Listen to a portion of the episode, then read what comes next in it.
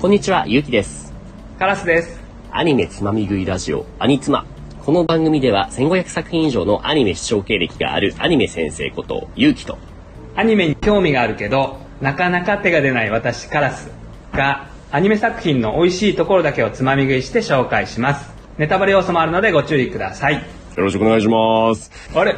ちょっと暗めですかいや、なんかね、収録する前に二人でいつもお話をするじゃないですか。ミーティングですね。そう。で、そもそも大前提として、この番組の編集は毎回もう、カラス大先生にやってもらってるんです。ありがとうございます。喋りをべしゃりがね、先生やっていただいてるんで、はい、編集はそう。ですよ。もうそうなるとプロデューサー、もう名プロデューサーカラスさんからのね、その来るんですよね。お叱りというか、このチェックが、この、なんだろうな、結構毎回毎回言われて、僕が気分屋だから言われると、うんああ、もうってなっちゃうんですけども、その、僕としては収録の後に言ってほしいんだけど、そういうことを言うと今度カラスさんが、いや、それだとうん。先生、一週間後に収録とか忘れちゃうでしょみたいなことをいやいやね、そうな、難しいですよね。リスナーのために、ちょっと先生、ここをちょっとこう直していただけると、みたいな。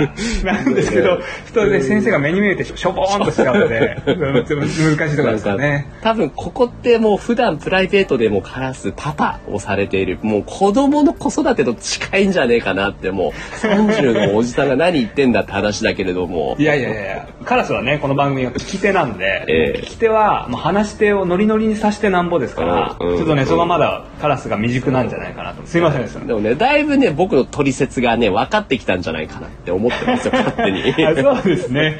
アニメ先生勇気のね、取り扱いで困ってらっしゃる方いらっしゃったらね、カラスに DM いただければ。いるかどうか分からんけど じゃあ今日ね今日もね難しいよ 今日ね、だってジブリやってもらえるんでしょ？そうジブリいや、今日先生ね、初ジブリですよ。うんアニメつまみ食いラジオでは。そうなんだ初ジブリだジブリってさ日本人だったらみんなもうそれぞれの作品数回以上金曜ロードショーとかで見てるじゃないですかそうですね。見てるけれども実際深く読み解こうとするとすっごい難解な作品がすごく多い今日は宮崎駿スタジオジブリ最新作「君たちはどう生きるか」をレッツつまみ食い。と君たちはどう生きるかのあらすじ紹介をしたいんですがはいうー。んうん。あれ、あらすじはない？ない、ないんです。なぜなら、広告してないんですよね。ほとんど、この、君たちはどう生きるかっていう作品は。あー、ね、映画なんかって言ったらもう宣伝が命みたいな。そうだよね。そうだよね。普通は CM バンバン流したりさ、あとは少なくともウェブ戦略とかするじゃないですか。これ例えばじゃあ君たちはどう生きるかってウェブで検索かけてもね、映画の内容がね、ほとんど上がってこないんですよ。なるほどね。公式で宣伝をしてない。全く。そうなんですよね。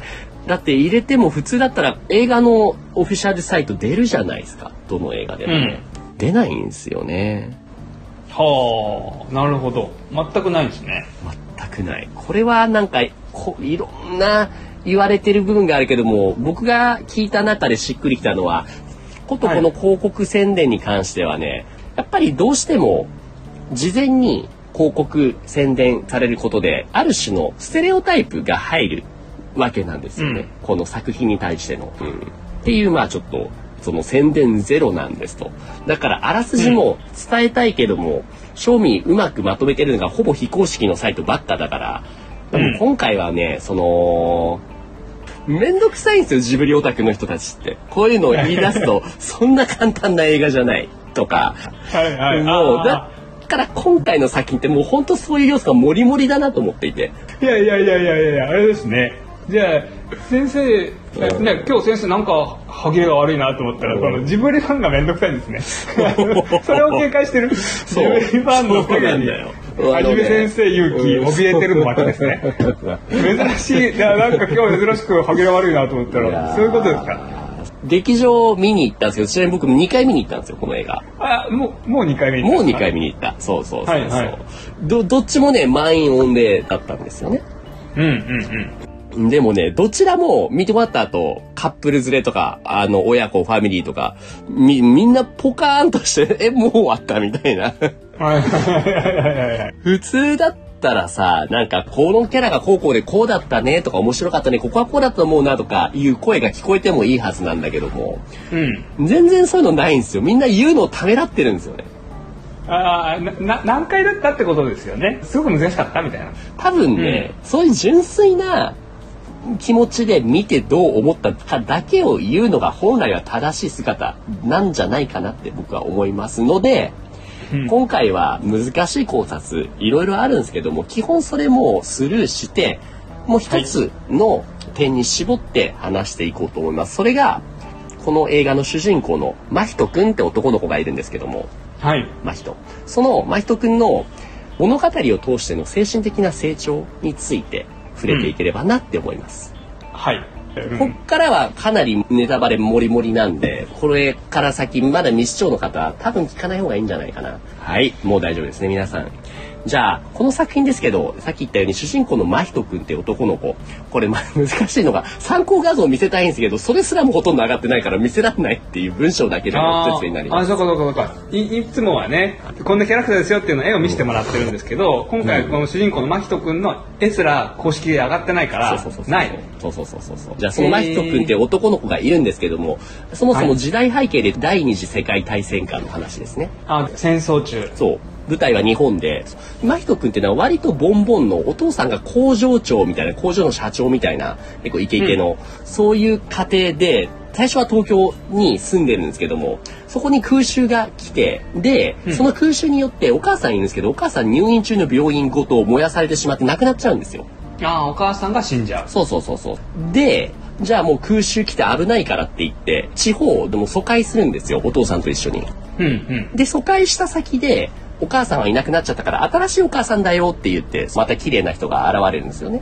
はいはいはい。うんママ母が来るってことですね。そうそうそうそう。で、義理のお母さん、まあ、新しくお母さんとなる人と暮らしを始めようって言って、田舎のお屋敷みたいなところにね、引っ越すんですよ。で、うんうんうん引っ越した先で、お屋敷があるんですよ。で、行くと、もう俺最初ここでびっくりしたんですけど、うんうん。この映画なんかね、可愛いキャラがあんま出なくて、代わりに、なんかちょっと気持ち悪いおばあちゃんがめちゃめちゃ出てくるんですよ。それは新しいですね。そう可愛いキャラ全然出ないで そうそうそう、おばあちゃんばっかり出てくる。唯一可愛いキャラってお母さんとあとそのママ母ぐらいですかね。うんまあ他にもいるっちゃいるんだけども、そう、気持ち悪いおばあちゃんが7人ぐらいブワーって出てきて、もう最初その時点で、あ、これもう幻想の世界なのかなって僕思ったんですけど、それ普通のリアルのおばあちゃんみたいで。なんか使用人みたいな。ジブリといえば幻想世界ですもんね。そうですだけど、普通の普通のおばあちゃんが何人か出てきたと。いわゆる普通の現実世界にいるような小柄のおばあちゃんというよりも、千と千尋に出てくる湯婆婆みたいな感じのおばあちゃん。ありますよね。千と千尋の湯婆婆。結構怖いでしょあのあんな感じのビジュアルのが7人ぐらいゾロゾロゾロって出てきて おやおやおやみたいな感じで出てくるんですよ。しかも現実なんですね、それね。そうそうそうきついですね。そうそのきっついおばあちゃんたちがいるお屋敷で暮らし始めることになって。うんうん。真人君正直最初お母さん亡くしちゃったっていうのまでちょっと精神的にすれてるんですよね。うん。そうなっちゃいますよね。そうそう。で新しいお母さんだって言ってもちょっと受け入れがたいじゃないですか。うん。ねなかなかね。でなかなか受け入れられないっていうのもあって学校にも最初は馴染めないんですよ。学校も馴染めない。そうだから東京も東京から来たみたいな感じでその他の子たちからいじめられたりもしてはあ、散々ですね。でもね真人君はちょっとねひねくれてるからね普通に仕返しをするんじゃなくてはあえて自分でその辺の道に落ちてる石ころを拾って誰も見てないところでガッてその頭にぶつけて結構血流すような怪我を自ら負うんですよ。い。え、自傷行為ってこと自傷行為ですよね。俺、最初見た時何やってんだこいつって思ったんですけども、こういうガッとすることで、お父さんめちゃめちゃ心配するんですよ。で、それによって許せねえって言って、学校に直談判に行って、うんっていうアクションを引き起こすためにあえてそういうことをやったんだなっていう。あちょっと頭のいいなんかちょっですね。とね、そうそうそう。はいそういう少しひねくれた感じの真人くんとお屋敷と大量のおばあちゃんみたいな、なんとなくのセッティング今、頭に浮かんでますかね。うんうんうん大丈夫大丈夫です。はいなんかちょっとカオスな感じが、カオはい、はい、スですよね。してきました。うんさらにカオスだなって思うのは、その、この映画にはね、鳥がたくさん出てくるんですよね。鳥、鳥が出てくる。はい、はい。例えば、この唯一今見せられるメインアートとして、この君たちはどう生きるかっていうポスターあるじゃないですか。はいはいはこの後ろに映ってるこれがね、アオサギ、サギですね。い。アオサギ。そうそうそう鳥ですね。が、そう出てくるんですよ。それがね、お屋敷の周りをいつも飛んでるんですよ。湖とかに立ってるんですよ。うんうん。そのアオサギが最初何なんだろうと思っていたらなんかねそこから徐々に幻想的な世界観が入り込んでいくんですけどお、来た来た。気持ち悪い声で「まあ人様」みたいな感じでね話しかけてくるねねお待ちしております、なんかどうこちらへなんかどうぞお越しくださいませみたいなうん。なんか誘いかけてくるんですよね異界に異世界に。はいはいはい。うん鳥がね、喋るなんて、まあまあおかしいから、もうファンタジーパートが入ってるってことですね。そうそう、はいでそのお屋敷の隣裏にはね謎の塔みたいなものがあってうん。その塔は、そのおばあちゃんたち、さっきの気持ち悪いおばあちゃんたちの言い伝えによると、数十年前に突如現れて、ああ、ファンタジーファンタジー。そうそうそう。で、そこに誘いかけてくるんですよ、そのアオサギが。お待ちしておりますぞとか言って。うん。塔に、サギが主人公を案内すると。そう。実際にある塔ではあるんですけども、出自が明らかでないところに、で、中に迷わず入っていくわけですよね。うんうんで、危ないですよ、お坊ちゃまみたいな感じで気持ち悪いおばあちゃんの中の、うん。うんうん。もうその中でもなんでこのおばあちゃんなんだろうみたいな、ちょっと微妙なおばあちゃんが一人ついてきて、はそのマイト君とおばあちゃんのペアでそのダンジョン攻略みたいな感じで行くんですよ。ほうと思って。あ。なるほどね。こ、ここまでの部分でだいぶ見てる先生の頭の中にハテナがたくさん浮かんじゃってる様がすごく伝わってきますね。そうなるほどね。ダンジョン攻略行くんですよね。そのマイト君とおばあちゃんが。で、はいはいはいはい行くと、アオサギが、あ、お待ちしておりましたとか言ってね、来るんだけども、そのアオサギのビジュアルが、まあ気持ち悪くて。初見のシーンで普通の優雅な感じの鳥のフォームなんですけども、うん。なんかマイト君に牙を剥き始めると、このアオサギの中から、ハゲのおっさんが出てくるんですよ。言葉だけ聞くとね、全然イメージつかないですけど。イメージ、なんかハゲのおっさんが鳥の着ぐるみ着てる感じ。はい、はい。やばいのはすごい伝わってきますね。うんすげえやばそう。で、不思議な世界に迷い込んでいくんですよ。はあ、はいはい。アオサギはね、母上はまだ生きておりますよとか言ってね、そうじゃないかわかんないけど言うんですよね。うんで、言われた先で不思議な世界に迷い込んでいく。なるほど、なるほど。まあ、こんな感じやけど、正直どうすか？俺も見てポカーンだったんですけど、聞いてるカラさんとよりわかんなくないですか？いやー、そうですね。なんか変わった作品だみたいなのはちょろっと聞いてたんですけど、んうん先生の話聞いてすごいよくわかりました。鳥の中からハゲのおじさんが出てきちゃうような、もう意味わかんない作品だと。そう。で、その鳥の中のおじさんもね、なんかちょっと敵むき出しな感じで、で、真人くんもそれにもう喧嘩、売り言葉に買い言葉じゃないけれど、もうお前みたいなやつはもうとっちめてやるみたいな感じで、自分で弓矢を自作してそれでやっつけようみたいな、んもうそんな感じなんですけれども、まあ、不思議な世界に迷い込んで、で、一回現実世界に戻ってくるんですよね。うんうんうんうんで、もう、周りも心配するおばあちゃんたちまだわらわら来て、お坊ちゃまみたいな感じで、何されたんですかみたいな。で、その新しいママ母もやっぱりそら、気が気じゃないですよね。その最高な相手の子供がこんな怪我して帰ってきたみたいな。うんもう旦那様に顔向けできないみたいな、申し訳ないみたいな。はいはで、さらに言うと、ママ母にもね、もう新しい命がお腹の中に宿ってるんですよね。い。ああ、じゃあ主人公の子からすると義理の弟みたいな。そうそうそうそうは腹違いの弟。腹違いの弟になるっていうね。そう。でもそれも含めてちょっと真人君はね、ちょっと受け入れられなかったりするんですよね。あーちょっと思春期じゃきついですよね。そうそうそう。で、そのあたりで、多分これターニングポイントなんですよ。この映画の中で一つの。何かっていうと、この映画のタイトル何でしたっ君たちはどう生きるか。けってありますよね。これ聞いた時はいに正直、僕もそうだし、カラスさんも思ったんじゃないですかね。この同名の作品、本があるんですけれども、それのアニメ化作品なんじゃないかなって。うんうんうんうん。流行りましたよね、これね。うん君たちはどう生きるかって。女神の男の子の。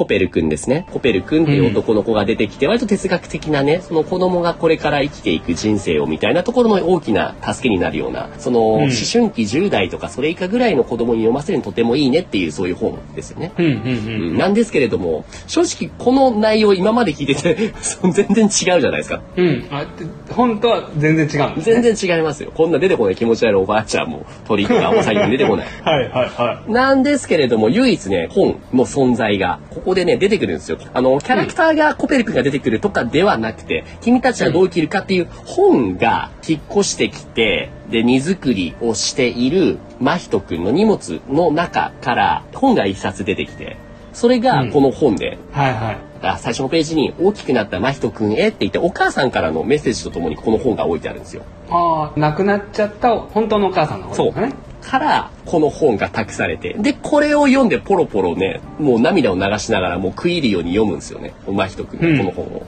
うんうん。僕が思うにこの本を読む前と後で大きく真人君は精神的に成長しているんですよねうんうんうん。例えばちょっとひねくれている子供だからいじめられっ子に対しての防衛手段として自分で自傷行為をしたみたいな話があったでしょ？で、お金持ちのお父さんに叱ってもらったってやつですね。そうそうそうそうそう、はい。だったりとかあとはアオサギっていうわけわかんないものがある時にもうバリバリ敵意むき出しにしてとっちめてやるみたいな野蛮なうんうん面を見せていたりとか、子供だった。そう子供だったあと新しいお母さんが受け入れられないとか言ってねはいはいはでもそのあたりの行動を結構悔い改めるようになってその本を読んだ後で前向きになっていくんですよねポジティブに捉えるようになっていく、い。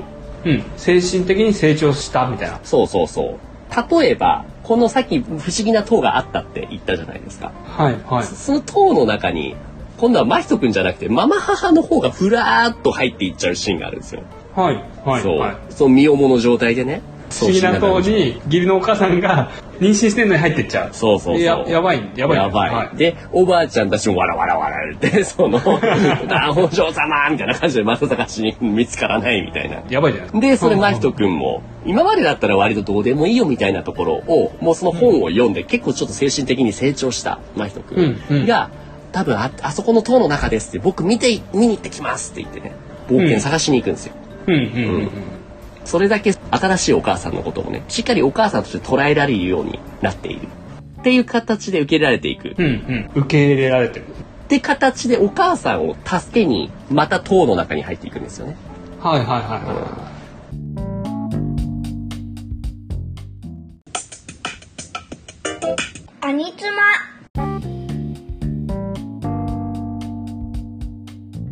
でまあそうね異世界の塔の中に入っていくとまたなんか広い世界が広がっていてそこでねいろんなキャラクターに出会うんですけどもその中で印象的なのがねそのヒミっていう名前のイメージで言うとジブリ作品の中で言うと、ナウシカとかあとはシータ、ラピュタのシータ、女の子あれぐらいの割と可愛らしい感じの女の子出てくるんですよねい。はいはいはい。若い女の子。そうそうこいつヒロインじゃねえかって思うじゃないですかうん。それだけ聞くとね。あのね、先にネタバレ話すと、このヒミっていう存在のキャラクターを、うんうん。お母さんなんですよね。死んじゃったっていう、亡くなったはずのお母さん。お母さんの若い頃が出てきたみたいな。そう宮崎はい駿さん、はいそういうの好きなんですよ。お母さんに対してすごい熱意を持って表現するんですよね。ジブリ作品のお母さんってすごく可愛く描かれたりとか、母性に溢れたりとかするキャラがすっごい多くて。トトロのお母さんなんかもそうかそうそうそうそう耳はしちゃってるけどいい人ですよねそう。で、もうさらにもうそのお母さんを若返らせて可愛くしてみたいな感じの。うんそのキャラとかと協力して、かなり今はしょってますよ。はしょってますけれども、うんうんうん最終的にそのママ母、まあ、夏子さんって言うんですけれども、新しいお母さん、夏子さん、はい見つけるんですよね。うんうんうんで、最終的にこの塔の最上階にはあるキャラクターがいて、それがね、なんかね、パッと見ニートみたいな、すごいもうヒゲもじゃ、髪ボーボーみたいな感じ、白髪のおじいちゃん、賢者みたいな感じのキャラクター。はいはいはいあれですか？この謎のダンジョンの中のうん最上階ってことはこうラスボス的な感じでいるのがそうそうそうそうそう。今言った賢者みたいなそうそう。ボサボサのおじいちゃん。そのキャラクターは実は何を隠そう。真人くんの大おじさんなんですよねおじさん大おじ、お。その多分その家系図でいうとこのかなり上の方の、まあ、先祖ですね。はいご先祖様。そうそう屋敷のおばあちゃんたちの話でもその真人さんお坊ちゃんの大おじ様も謎の当人の魅力に取りつかれた人の一人でもう若い頃に入ったきり戻ってこなくなってしまいました。っていう伝説があるんですよねその人いた？その人がいた。で、その人い,、うんるんですけども、なんかね、そこからもかなり哲学的で、よくわかんないことをしてるんですけども、その大おじさんは、塔の最上階で何をしてるかっていうと、テーブルの上に積み木があって、その積み木がなんかすごいアンバランス、いびつな形で、並んでる、立ってるんですよ。なんかジェンガみたいな感じで。うん。で、それをなんか、はいはいなんかすごい玉のような汗をかきながら、うんこう倒れないようにツンツンってやりながら、で、で、ツンってバランスを保った後に、ふーっつって、これではいあと一日この世界は保たれる。みたいなことを言うんですよ。はあじゃないですか。あーどっちだどっちだどっちだやばい人か？すごい人か？難しいところだと。はいはいはい。結論から言うとすごい人なんですよ。はいはい。つまり、その塔の世界の中の主、創造主みたいな存在なんですよね。なるほどね。い異空間の中の創造主みたいなそう。そうそうそう。はいはい積み木を積みながら、その積み木を一日一日毎日その世界の均衡を保っているみたいな。そうそう。で、そのおじいちゃんももう年でもヨボヨボなんですよ。うんその大おじさん。で、大おじさんとその真人が出会うんですけれども、真人に対して、この世界の均衡維持の作業を引き継いでほしいっていうことを言うんですよ、大おじさん。はいはい。え、塔の世界ってことですか？そう。この塔の世界、ちょっと俺も結構年取っちゃったし、そうこそうそうそうの積み木に並べるときついから、ちょっとお前変わってくんねって話？そうなんですよ。言うんすけども、うんそこ結構ね、明確に主人公、真人ははい。嫌ですって言うんですよね。まあ嫌でしょうね。うんうんカラスが言われても嫌だっていうかな。そうそう、はいなんかおじさんはね、その積み木やってる中に、またなんか新しい積み木を出してきて、ここにうんいくつか積み木がある。君はこの中から一つを選んで、新しくこの積み木の塔に立てて刺すという、そうすると世界はより均衡するから、みたいなことを言うんですよ。うん、うん、うん。うんそれに対してまたよくわかんないんですけど、真人くんは、嫌です。なぜならこの積み木には悪意がありますとか言うんですよね。何回、積み木に悪意。悪意があるから僕はこの世界を引き継げませんみたいなことを言うんですよね。うん、うん。で、最初まあそうやって断って。で、はいはいその後なんやかんやあって、新しいお母さんの夏子さん救出するんですよね。はいはいはい。えママ母を助けた。そうそうそう。でもそういうことをやっていくうちに、この世界の中には、さっき最初の方にこの映画の中にはものすごい量の鳥が出てくるって言ったじゃないですか。はいはいはい。鳥が出てくるの、え、のは、あれですか？塔の世界ですか？それとも現実世界塔の世界、うん塔の世界に鳥がたくさん出てくる。そう、さっき言ったそのきあアオサギだと思ったら中に気持ち悪いおじさんが入っていたアオサギおじさんだったりとか。いましたね。ハテナのやつが。そうはい。そうそう。あとは大量にペリカンもなんかすごいいたりとか。うん。ううんん。あとはね、これよくわかんなかったな。インコなんですけども、人の形をしたインコで、人を食べるインコなんですよね。うん設定乗せすぎって感じですね。そうそう もうついていけないよって、はい。そうそう宮崎さんって、はい。大量のインコがね、その真人たちを見つけて食べようとしてくるんですよ。うんはいはいはいはいはで、そのインコもすごい量がいて、もうあまりにも膨れ上がっているから、もうそのインコをまとめ上げる王様、大王様みたいな、インコ大王みたいなのもいて。い。出てきてるんですね。そうはい。インコ大王は。そう。で、インコ大王は、王子、つまり塔の主みたいな人たちに対して、早くなんとか均衡を保ってくださいみたいな感じで下からすごいもうなんとかしてくれっていう感じのことを言う プロデューサー的な立ち位置なんですよね。そうそうそうそうそう。うんうんうんここまで言ってちょっとピンとこないですかね。その大おじさんっていうのは何かの比喩なんじゃないかなって見てる人が結構思っていた点なんですよね。もう、もう年老いたって言ってるじゃないですか。もうわしはこの世界を作ることができないって。ここまで言ってなんとなくピンとこないですかね。ね全然神様的な？スタジオジブリの神様は誰ですか？ああ宮崎駿監督ってことですか？そう。おそらくですけれども、この映画の中でこの王子っていうのは、他でもない宮崎駿さん本人の比喩で、もうわしはこの世界、つまりスタジオジブリという存在を維持することができない。っていうことを言ってるんじゃないかなっていう考察班がすごい多くて。多分僕もそうじゃないかなって思ってるんですけれども、うんうんうんうん。しっくりきますね。うん。確かに確かに。で、もう継いでくれって言って、宮崎五郎さんか、あるいは若いクリエイターか知らないけれども、でその真人っていうキャラクターが嫌です。なぜなら悪意があるからですっていうことを言うんですよね。はいはいはいはいはその積み木で塔を建ててるって言ったじゃないですか。いうん。その積み木の数もね、意図的に13、13って言うんですよ。13個の積み木があるって言うんですよ。はいはいは13っていうのは、宮崎駿がジブリで作ってきた宮崎駿監督作品の数の総数なんです。いうんうんそれが13個なんですね。そうなんですよ。その13個の積み木、作品を積み上げて、ジブリ大変だなみたいなことをやってるっていう、そういう意味なんじゃない？っていう考察見てて、多分僕もそうじゃないかなって気はしてるんですけども。なるほどね。はいはい。で、最終的に、この大おじさんはもう、継いでくれないならこの世界はおしまいだねみたいな感じで結構破滅論的なことを言い出すんですよ。うん。うん。でそこに対して後から来たさっきの大量の気持ち悪いずんぐりむっくりのインコをまとめるインコ大王みたいなキャラクターもはい後から来て、何をおっしゃるのかこれはそんなことをするなんてこの世界の裏切りだみたいなことを言い出して。はいはいはい。で、塔の中の世界がね、最終的に壊れちゃうんですよね。うん。異世界が崩壊しちゃうみたいなイメージですか？そう。つまり、大おじさん、塔の主の言う通りに、塔を真人、主人公が引き継いでいれば、安定した、正常なる世界が保たれますよ、っていうふうに言われていたんだけれども、若い真人はそれを断って、カオスな世界かもしれないけども、それでも僕はこの世界に生きていく。そして、友達を作っていく。みたいなことを言うんですよね。うんうんうんうんうん。で、塔が壊れて、なんだったんだこりゃみたいな感じで、でも僕はこれからも頑張ります。この世界で生きていきますっていうところで、スタッフロールで米津玄師が歌い出すんですよね。そこで米津玄師なんですね。そうなんですよ。ここまで見せられて、急に米津玄師歌って、で終わりってなったら、やっぱみんな、うんポカーンとするじゃないですか。なるほどね。いや、うん僕なんかね、今、先生にまとめてもらってから分かったんですけど、多分、映画館にいた親子連れとかカップル連れは、うもう全然もう解説すらないから、うんもう変な絵をいろいろ見せられて、本当にポカーンとして最後、米津玄師を聞いていたって感じなんですね。そうなんですよ。でも、片や、その同じ劇場でも、他の、なんか、とある人はすごいしくしく泣いてたりするんですよ。カオスじゃないですか。出た。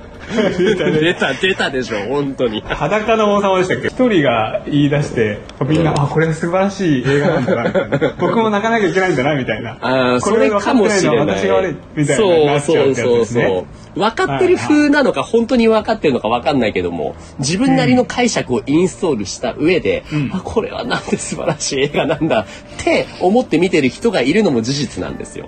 はいはいはいこれやばいですねこれから見に行く人え多分ポカーンってなるんでしょうけど 映画館に一人泣いてる人いた場合はやばいですねいや、結構いる。結構そういう人いる。うん。でも分かってない人の方が正直多いと思う。はいはいまあねでもアニツマリスナーなんかはねもう大体もうポカーンの人でしょおかんだと思うよ。だってさっき僕がさ、言ってたじゃん。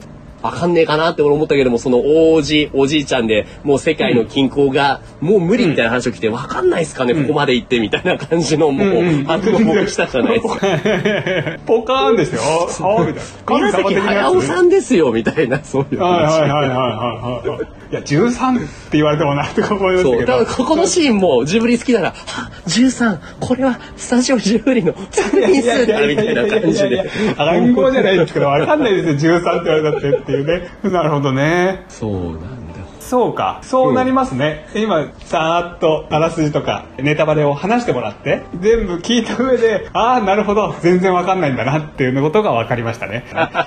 ただね、まあ、こんな感じの映画なんですっていう大きなあらすじを話しましたが、冒頭に言ったように、この君たちはどう生きるかに限らず、どんな作品も、受け取り方ってこうじゃないといけないっていうのはないと思うんですよ、正直。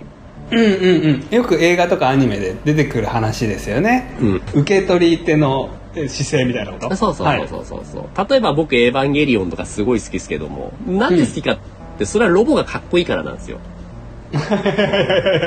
あ、シンジ君の逃げちゃダメだじゃなくて、うんロボットかっこいいみたいな。そうそうそう。別に考えたらすごい新宿の成長物語とか、この人間世界とどうのこうのみたいなめちゃめちゃ言い出すけれども、でも もうめんどくさいんですよね。うん 先生はもうロボットかっこいいだと。そうそうそうまあ別にいいわけですよね、それだってね。そうですね。そう。で、さらにね、ちょっとこの映画をね、2回見に行ったって言ったじゃないですか。